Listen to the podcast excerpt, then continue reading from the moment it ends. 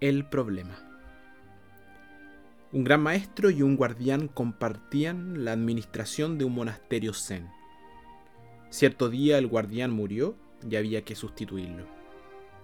El gran maestro reunió a todos sus discípulos para escoger a quién tendría ese honor. Voy a presentarles un problema, dijo. Aquel que lo resuelva primero será el nuevo guardián del templo.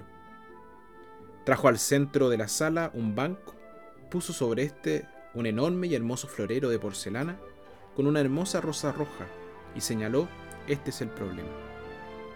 Los discípulos contemplaban perplejos lo que veían. Los diseños sofisticados y raros de la porcelana, la frescura y elegancia de la flor, que representaba aquello, qué hacer, cuál era el enigma, todos estaban paralizados. Después de algunos minutos, un alumno se levantó Miró al maestro y a los demás discípulos, caminó hacia el vaso con determinación y lo tiró al suelo. Usted es el nuevo guardián, le dijo el gran maestro, y explicó. Yo fui muy claro, les dije que estaban delante de un problema.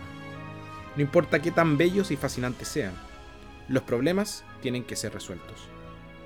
Puede tratarse de un vaso de porcelana muy raro, un bello amor que ya no tiene sentido, un camino que debemos abandonar, pero que insistimos en recorrer porque nos trae comodidades.